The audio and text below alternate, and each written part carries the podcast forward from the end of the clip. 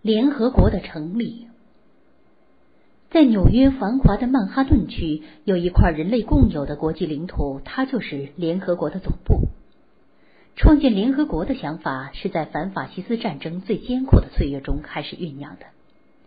一九四一年，罗斯福和丘吉尔发表了《大西洋宪章》，提出要在战胜法西斯之后建立一个广泛而永久的普遍安全制度。第二年一月一日。二十六国代表在华盛顿签署了共同抗击法西斯的联合国家宣言，一致赞同大西洋宪章所规定的宗旨和原则。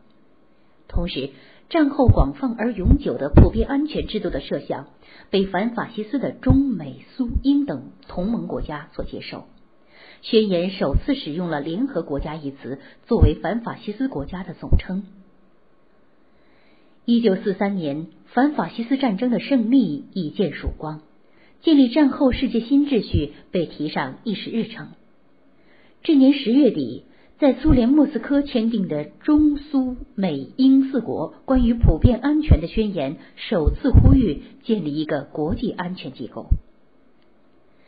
一九四四年八月二十八日至十月七日，在华盛顿附近的敦巴顿橡树园，先后举行了。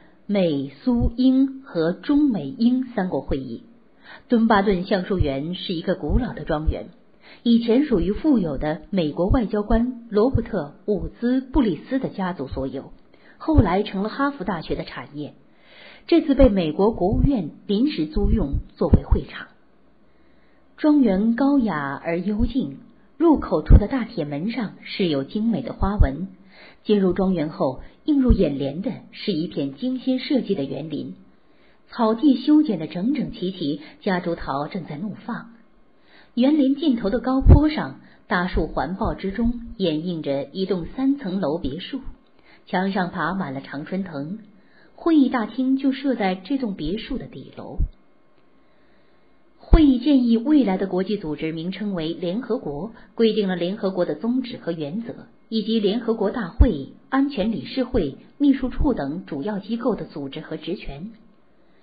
苏联担心自己在联合国大会和安理会内遭到孤立，尤其是战时三巨头在美英两国的坚持下，增加了中国和法国，逐渐扩大成五大国之后，这种担忧更为强烈，因此断然拒绝对否决权施加任何限制。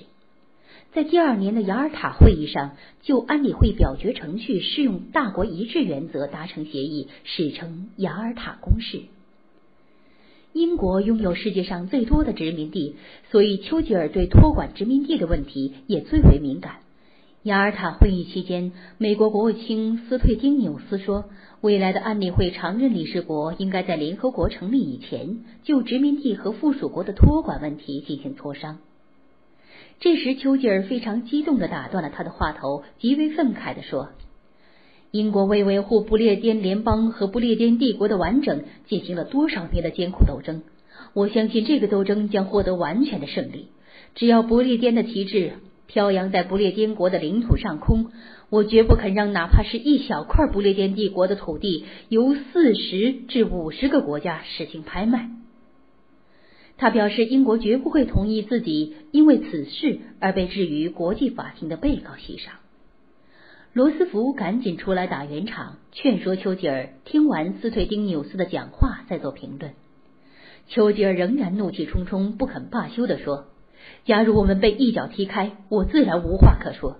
只要飘扬着不列颠国旗的每一块土地被人们拖到被告席上，只要我还活着，我就要反对。”丁纽斯对丘吉尔的发作毫无准备，弄得一脸尴尬，忙不迭地解释，托管机构仅仅负责处置敌国的附属地区，比如日本在太平洋上的岛屿。他反复强调，这一安排无意涉及英帝国。丘吉尔听清了美国的意图，马上口风一转，大言不惭地表示，大不列颠并不想扩大自己的领土，但也不反对托管一些敌人的领地。不过，最好还是在文件上写明，托管并不涉及英帝国。在雅尔塔会议上，由于斯大林的强烈要求，英美同意不拥有主权国家地位的乌克兰和白俄罗斯以主权国家身份加入联合国，这样苏联拥有三个投票权。一九四五年四月二十五日下午四点三十分，联合国制宪会议在旧金山市中心的歌剧院举行。楼下大厅是主会场，主席台上设四个座位，是大会临时主席、加利福尼亚州州长、旧金山市市长和大会秘书长的专席。主席台的后方悬挂着四十六个国家的国旗，阿根廷、丹麦等四个国家被邀请参加会议。会议临时主席、美国代表团首席代表斯佩丁纽斯首先发表了简短的讲话。大会收听了美国新任总统杜鲁门的讲话及其他一些要人的贺词。联合国的主要缔造者之一罗斯福在会议开幕前十余天逝世了。继任总统杜鲁门同样十分重视这次会议。他在讲话中重点强调了联合国对世界和平与人类发展的意义。你们是美好世界的建筑师，我们的未来就掌握在你们的手里。由于你们在这次会议上的努力，我们将知道，在苦难中的人类可能得到公正和持久的和平。六月二十六日举行联合国宪章签字仪式，签字仪式在旧金山退伍军人纪念堂举行。